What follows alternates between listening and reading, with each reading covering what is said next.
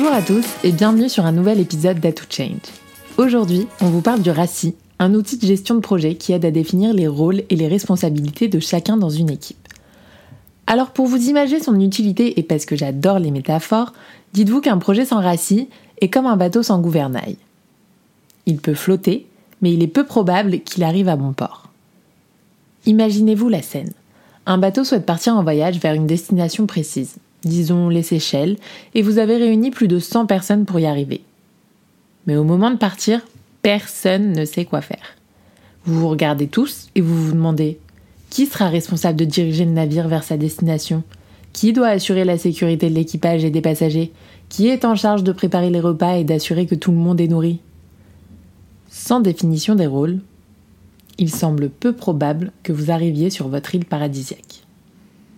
C'est pourquoi dans cet épisode, nous allons donc explorer comment le modèle RACI peut être utilisé pour répondre à ces questions et aider vos équipes à atteindre les objectifs de manière efficace et efficiente.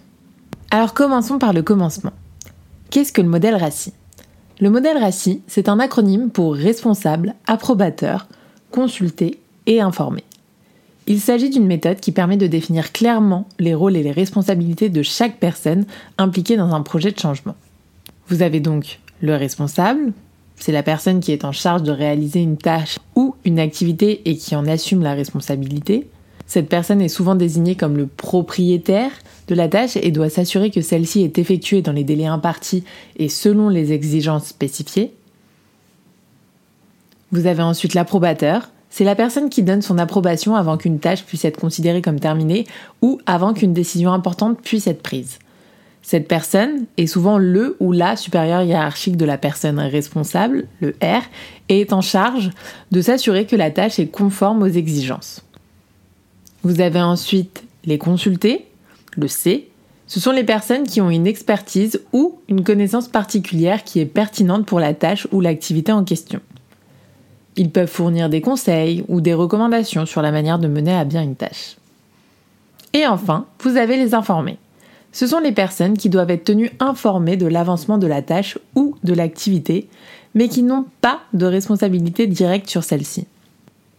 Ils doivent cependant être informés des résultats finaux et des décisions prises.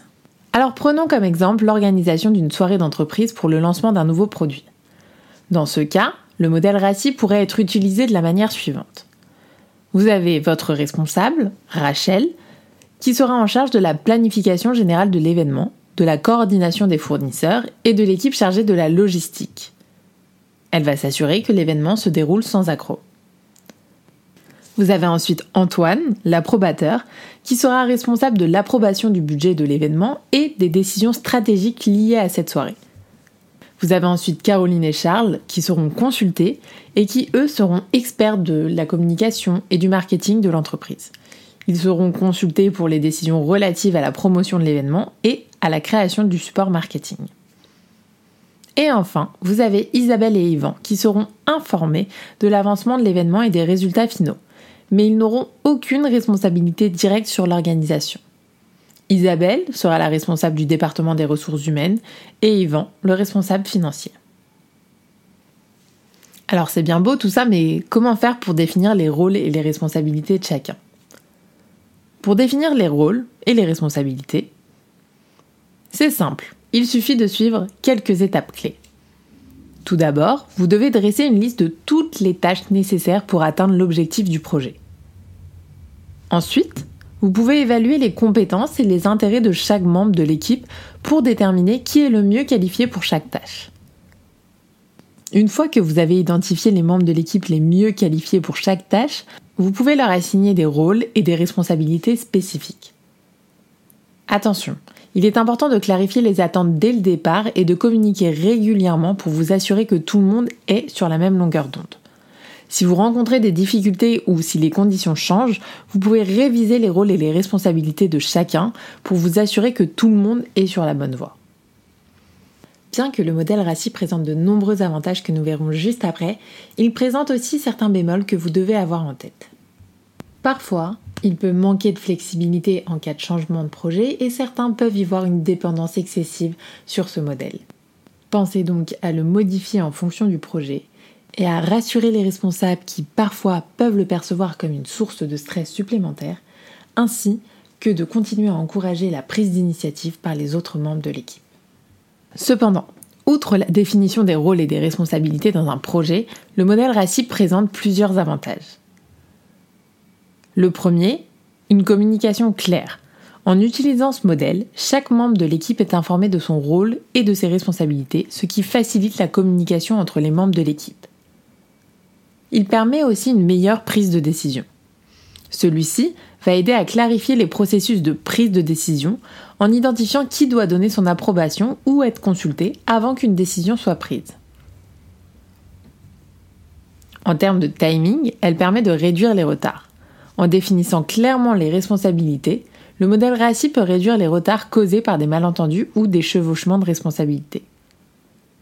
Vous avez ensuite une meilleure utilisation des ressources. En identifiant les personnes les plus appropriées pour chaque rôle, le modèle RACI peut aider à maximiser l'utilisation des ressources de l'équipe. Pour résumer, vous avez donc l'amélioration de l'efficacité et de l'efficience, la clarification des rôles, l'amélioration de la communication et la facilitation de la prise de décision. Pratique, non? Reprenons notre exemple du début.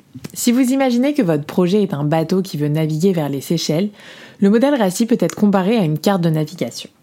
Tout comme une carte indique les eaux navigables, les récits et les îles, le modèle RACI indique les rôles et les responsabilités de chaque membre de l'équipe. Cela permet donc à l'équipe de naviguer plus facilement vers l'objectif commun, tout en évitant les obstacles et en assurant que chacun sait ce qu'il doit faire pour arriver à destination en toute sécurité. Comme un équipage qui travaille ensemble pour naviguer un bateau, l'équipe qui utilise le modèle RACI peut travailler plus efficacement pour atteindre ses objectifs. Voilà chers auditeurs, j'espère que vous avez bien voyagé et si c'est le cas, n'hésitez pas à nous mettre 5 étoiles sur Apple Podcast ou Spotify ou tout simplement à nous écrire, ça nous fait toujours très plaisir. À bientôt